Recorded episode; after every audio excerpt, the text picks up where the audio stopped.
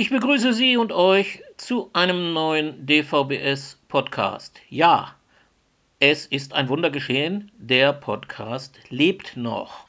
Er ist nicht von Corona befallen worden, aber seit November hat es ihn nicht mehr gegeben und das lag schon an Corona. Ich wollte gern eine Weihnachtsausgabe machen und dazu wollte ich gern Mitarbeiterinnen und Mitarbeiter des DVBS in der Geschäftsstelle interviewen lassen, aber das ließ sich dann wegen des Lockdowns irgendwie nicht mehr durchführen und über Zoom das zu organisieren hatte ich auch keine so große Lust. Dann kam Januar, dann kam Februar, dann kam der Horus der diesmal besondere Aufmerksamkeit auch von mir erforderte. Es war mein letzter. Wer da mal reingeguckt hat, wird so ein wenig gelesen haben, worum es da ging. Und das hatte durchaus erhebliche Arbeitsaufwendungen zur Folge. Ja, und nun haben wir schon März und es soll endlich wieder mal einen Podcast geben. Hier wird es um den European Accessibility Act gehen, den EAA, eine europäische Richtlinie, die in deutsches Recht umgesetzt werden muss, und zwar bis Juni 2022. Dazu gab es im Januar eine Zoom-Veranstaltung des DVBS, die sehr gut besucht war, in der Christiane Möller über diesen EAA berichtet hat. Und ich habe ein wenig darüber referiert, wie überhaupt der Gesetzgebungsprozess in der EU sich gestaltet, welche Organe daran beteiligt sind und so weiter. Dazu hören wir gleich einige Ausschnitte und ich werde in Ergänzung dessen auch im Nachgang dazu etwas berichten über den inzwischen vorliegenden Referentenentwurf zu einem Gesetz, zu einem deutschen Gesetz, mit dem dieser European Accessibility Act umgesetzt werden soll, das sogenannte deutsche Barrierefreiheitsgesetz. Dazu haben DVBS und DBSV inzwischen auch schon Stellung genommen Wer den Horus aktuell abonniert hat, der wird dazu auch schon eine Meldung gesehen haben, aber ich werde ein wenig darauf eingehen, wie sich da der aktuelle Stand gestaltet. Wie eben schon erwähnt, fand am 16. Januar an einem Sonnabendnachmittag von 14 Uhr bis ca. 17.30 Uhr eine Zoom-Veranstaltung des DVBS statt, in der wir über den European Accessibility Act oder das deutsche Barrierefreiheitsgesetz, so wird es dann in Zukunft heißen, berichtet und referiert haben.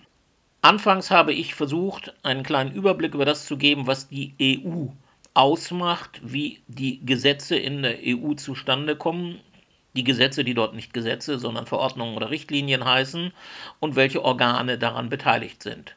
Und dazu hier ein kleiner Ausschnitt zusammen mit dem Hinweis, dass für DVBS-Mitglieder sowohl dieses Referat wie auch die folgenden Referate von Christiane Möller, aus denen wir auch noch Ausschnitte hören werden, bei der DVBS-Geschäftsstelle zu bestellen sind und dort über einen Link heruntergeladen werden können.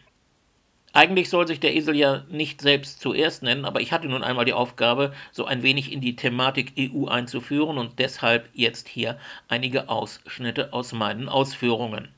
EU-Verträge und auch EU-Verordnungen und Richtlinien werden nicht wie in Deutschland mit Paragraphen betitelt, die einzelnen Vorschriften, sondern mit Artikeln.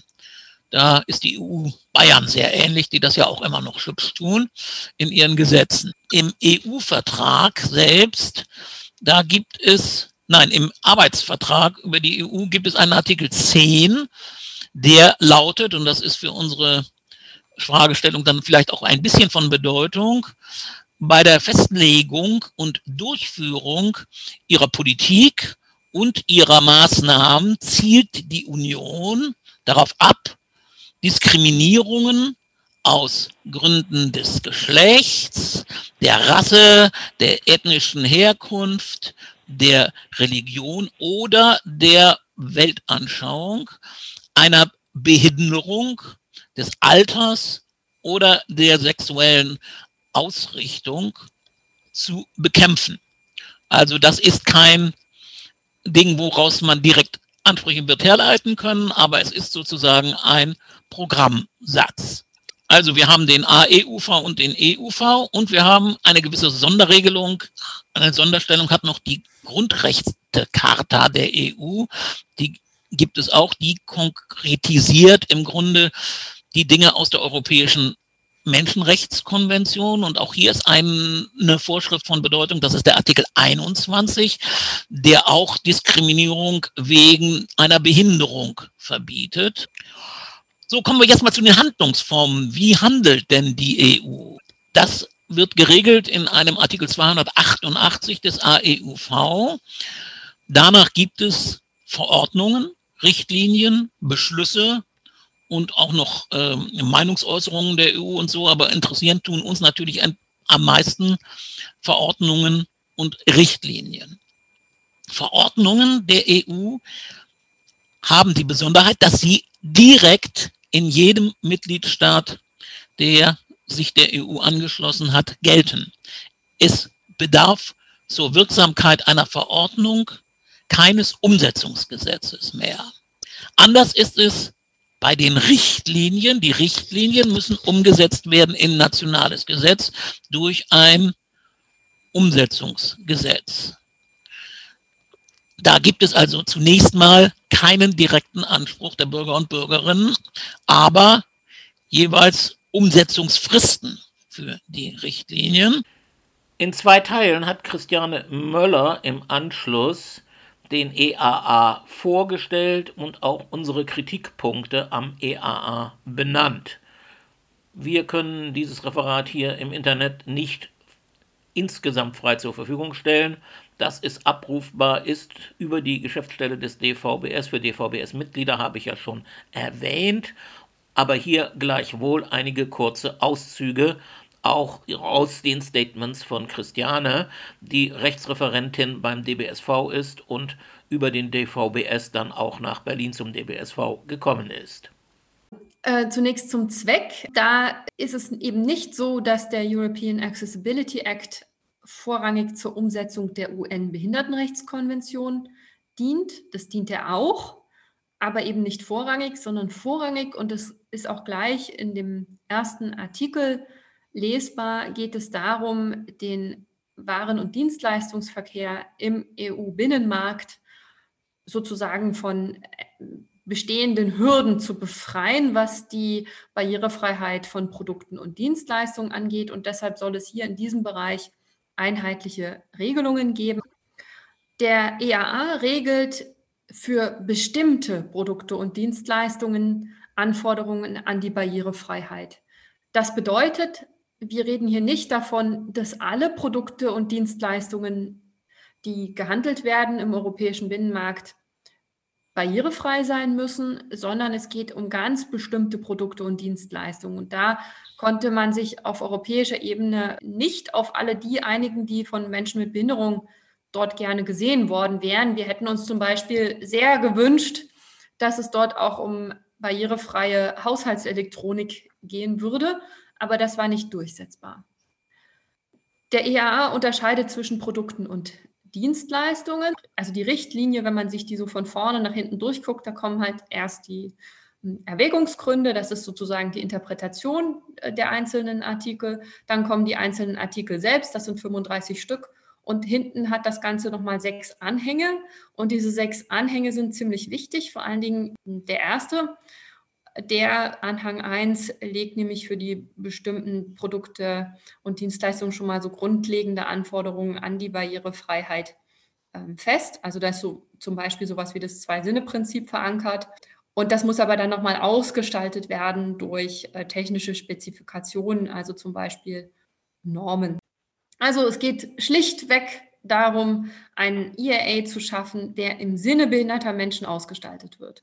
Das haben wir mit so kleinen Unterpunkten unterfüttert und haben da unter anderem gesagt, also erstens, der IAA muss die Spielräume, die er hat bei der Umsetzung, auch voll ausschöpfen. Der zweite Punkt, der, der, wurde vorhin schon mal angesprochen, der betrifft dann die Konkretisierung der Barrierefreiheit. Also was heißt das eigentlich? Wann ist ein Bankautomat überhaupt barrierefrei? Wann ist eine Website barrierefrei? Wann ist ein E-Book barrierefrei. Ganz entscheidend ist ein wirksamer Verbraucherschutz. Ansonsten wird es ein zahnloser Tiger, denn ich äh, sehe ja erstmal nicht so richtig, ist ein Produkt oder eine Dienstleistung wirklich barrierefrei. Ich sehe zwar, dass das ein CE-Kennzeichen hat, aber mehr sehe ich vielleicht auch erstmal nicht. Einige von Ihnen und euch werden sich vielleicht daran erinnern, dass DVBS und DBSV schon im Mai 2020 so eine Art Eckpunktepapier zum European Accessibility Act verabschiedet und publiziert haben. Viele der dort aufgezeigten Kritikpunkte sind auch in die Stellungnahme eingegangen, die beide Verbände jetzt gegenüber dem BMAS, dem Bundesministerium für Arbeit und Soziales, abgegeben haben. Dieses Ministerium ist zuständig gewesen für die Erarbeitung des deutschen Umsetzungsgesetzes für das Barrierefreiheitsgesetz, wie es nun heißt. Ich will hier im Folgenden noch einmal einige Punkte, die wir in der Stellungnahme angesprochen haben, zusammenfassen, möglichst in einer verständlichen Sprache. Der Gesetzentwurf selber pflegt eine solche verständliche Sprache leider nicht. Er enthält vielfach abgeschriebene Formulierungen aus der EU-Richtlinie und europäische Richtlinien sind leider nicht immer sehr leicht verständlich. Wichtig waren uns fünf Punkte. Der erste Punkt betrifft eigentlich mehr den Adressatenkreis dieses Gesetzes. Es ist dort immer von Menschen mit Behinderungen die Rede, aber es betrifft natürlich auch Menschen, die einfach funktionell eingeschränkt sind in bestimmten Situationen. Die berühmte Mutter oder der berühmte Vater mit dem Kinderwagen, ältere Menschen etc. pp, die nicht per se als behindert gelten, die aber, wie wir meinen, auch in die Fassung des Gesetzentwurfs eingebunden werden sollten, gerade um klarzumachen, dass es eben nicht nur um einen verschwindend kleinen Teil von Menschen mit Behinderungen geht, sondern um eine sehr große Gruppe von Menschen, die durch eine vernünftige Umsetzung dieser europäischen Richtlinie profitieren kann. Der zweite Punkt betrifft die Definition von Barrierefreiheit. Hier in Paragraph 3 des Barrierefreiheitsgesetzes, genauer gesagt des Entwurfs. Und hier wird eine Definition gewählt, die nicht übereinstimmt mit einer bekannten Definition in Paragraph 4 des Behindertengleichstellungsgesetzes des Bundes und die auch in fast alle Gleichstellungsgesetze der Länder übernommen worden ist. Warum das geschehen ist, haben wir uns gefragt. Wir haben dafür keine vernünftige Erklärung gefunden und deshalb haben wir formuliert, dass man hier auch in das Barrierefreiheitsgesetz die Definition aus dem BGG übernehmen sollte. Ein dritter Punkt betrifft die Definition einer unzumutbaren Belastung von Akteuren von Wirtschaftsakteuren. Das könnte nämlich dazu führen, beziehungsweise hier ist für sie ein Ausweg für Helden da. Sie können behaupten, eine Barrierefreimachung, um dieses merkwürdige Wort zu verwenden, eine Barrierefreimachung von Produkten oder Dienstleistungen sei für sie mit einem so großen Aufwand verbunden, dass sie unzumutbar sei. Und hier hoffen wir, dass die Frage der Unzumutbarkeit, der unzumutbaren Belastung noch schärfer konturiert wird, denn der Richtlinienentwurf klärt, und das findet sich auch in der Gesetzesbegründung, aber nicht im Gesetzestext der deutschen Umsetzung, der Entwurf sollte klarer machen, wann denn eine unzumutbare Belastung tatsächlich vorhanden ist, nämlich Einfach zu sagen, das ist unzumutbar, das genügt nicht. Es müssen harte Kriterien angewandt werden, um diese Unzumutbarkeit zu begründen. Und wir meinen auch, dass hier wie das so schön juristisch heißt, eine Beweislastumkehr erfolgen muss.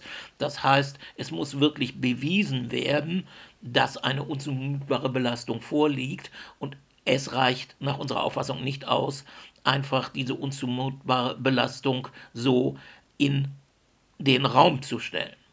Ein vierter Punkt, und der ist ganz, ganz wichtig und uns sehr zentral, ist die sogenannte Marktüberwachung. Was heißt das? Produkte und Dienstleistungen, das ist ja der Gegenstand dieser Richtlinie und auch des Barrierefreiheitsgesetzes. Produkte und Dienstleistungen müssen daraufhin überwacht werden, ob sie denn tatsächlich barrierefrei sind. Das ergibt sich aus der Tatsache, dass die Wirtschaftsakteure, also die Produzenten und auch die Dienstleister, selbst zunächst mal behaupten dürfen, ihr Produkt sei barrierefrei.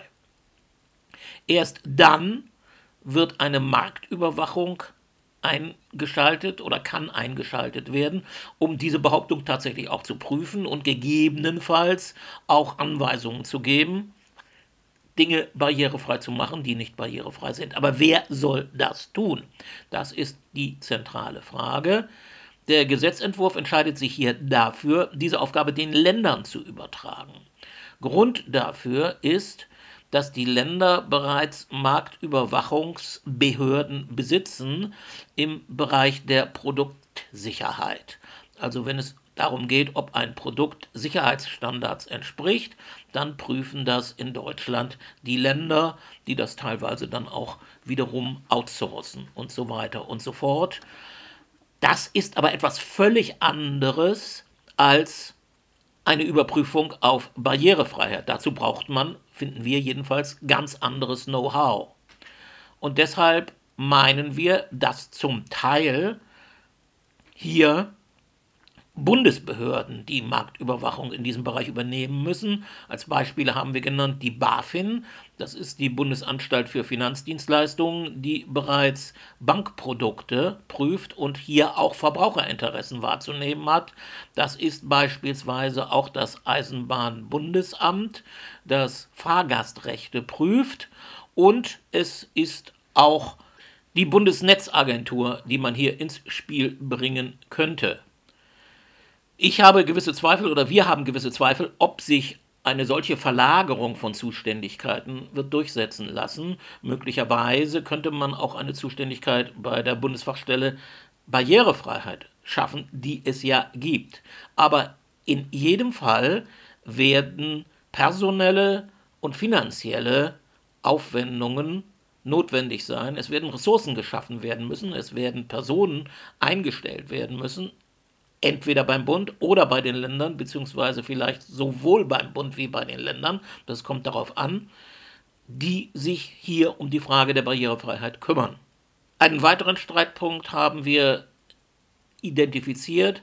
Da geht es um die Möglichkeit von Verbandsklagen, die es ja in anderen Bereichen auch im Behindertengleichstellungsgesetz oder in den Behindertengleichstellungsgesetzen von Bund und Ländern gibt die werden auch hier in das Barrierefreiheitsgesetz inkorporiert. Wir meinen aber teilweise unzureichend. Und schließlich geht es um die Frage der Übergangsfristen. Die Richtlinie tritt im Juni 2025 in Kraft. Es gibt aber noch erhebliche weitere Übergangsfristen, etwa für die Dienstleistungen bis 2030 und auch für Produkte, wenn sie jedenfalls vor Juni 2025 sozusagen in Betrieb genommen worden sind, dann dürfen die auch bis zum Ende ihrer Betriebsdauer weiter betrieben werden, auch wenn sie nicht barrierefrei sind. Das ist natürlich ein erheblicher Pferdefuß, den wir ungern schlucken möchten, um dieses schiefe Bild einmal zu verwenden. Ob sich da noch was wird machen lassen, ist zweifelhaft. Vielleicht zum Abschluss die Frage, wie geht es mit diesem Gesetzentwurf jetzt weiter? Nach unseren Informationen wird er am 24. März dieses Jahres ins Bundeskabinett gelangen. Ob unsere Stellungnahme, die wir bis zum 14. März abgegeben haben, überhaupt noch wirklich sinnvoll rezipiert werden wird bis dahin, naja, da haben wir auch nach den Erfahrungen, die wir bislang gemacht haben, durchaus unsere Zweifel. Aber versuchen muss man es und wenn man gewisse Dinge nicht versucht, dann muss man sich nicht wundern, wenn sie nicht passieren. Deswegen haben wir diese Stellungnahme, die übrigens auch über die Seiten von DBSV und DVBS abrufbar sein dürfte, gemacht.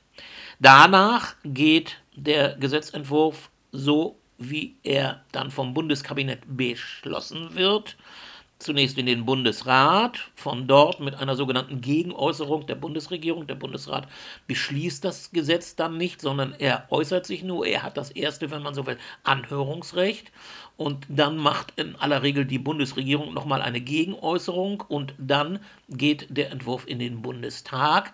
Hier herrscht wieder mal erheblicher Zeitdruck, denn wie wir alle wissen, gibt es im September 2021 die nächste Bundestagswahl und der Deutsche Bundestag tagt wahrscheinlich zum letzten Mal im Juni, vielleicht Anfang Juli 2021, so dass das dann im Bundestag auch richtig wird schnell gehen müssen, die Verabschiedung, wenn man das noch in dieser Legislaturperiode machen will. Sollte das in dieser Legislaturperiode nicht mehr fertig werden, das Ganze, so fängt das Gesetzgebungsverfahren wieder von vorn an. Das muss im Rahmen der sogenannten Diskontinuität wieder vom Anfang an, also mit einer Vorlage der Bundesregierung, mit der Verfassung des Bundesrats und so weiter, dann wieder in das Parlament eingespeist werden. Und das Parlament müsste ihn dann, um die Umsetzungsfrist einzuhalten. Die Umsetzungsfrist nicht zu verwechseln mit der Frist, mit der das dann in Kraft tritt. Die Umsetzungsfrist endet, wie gesagt, im Juni 2022 und das Parlament müsste es dann relativ schnell beschließen. Insbesondere kann das dauern, wenn es wie 2017 wieder langfristige Koalitionsverhandlungen und so weiter gibt, bis es einer neuen Bundesregierung die Möglichkeit gibt, das Gesetz erneut einzubringen. Deshalb ist die Überlegung, das Gesetz soll eben noch in der jetzigen Legislaturperiode des Bundestages verabschiedet werden. Es muss dann unter Umständen nochmal durch den Bundesrat, wenn es zustimmungsbedürftig sein sollte. Der Gesetzentwurf meint, es sei nicht zustimmungsbedürftig durch den Bundesrat.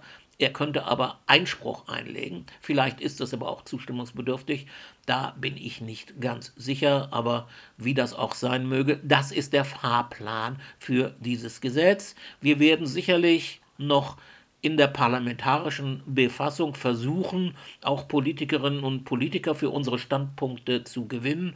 Das wird aber mit Sicherheit nicht einfach sein, weil allein dieses Gesetz schon eine hohe Komplexität aufweist und erfahrungsgemäß gerade Abgeordnete der Koalition wenig geneigt sein werden, der Bundesregierung hier noch weitere, vielleicht für uns günstige Klauseln aufzubürden. Das soll es wieder einmal für diesen Podcast gewesen sein. Ich werde mich bemühen, einen nächsten diesmal wirklich zeitnah zu produzieren. Da liegt auch schon etwas vor, worauf Sie und ihr gespannt sein dürfen, wie ich meine. Und das soll dann auch tatsächlich Anfang April, wenn nichts dazwischen kommt, erfolgen. In diesem Sinne wünsche ich Ihnen und euch einen schönen Frühling, wenn auch die Lage ja im Augenblick, heute haben wir den 18. März, nicht so vielversprechend ist, wie man sich das sicherlich gewünscht hätte. Aber glauben Sie mir und glaubt mir, irgendwann kommt auch der Sommer und irgendwann kommt auch der Herbst und dann werden die Dinge hoffentlich, hoffentlich besser. In diesem Sinne, alles Gute, ihr und euer Uwe Beusen. Die Zeit war schön, nur eins ist blöd, dass mit der Zeit die Zeit vergeht.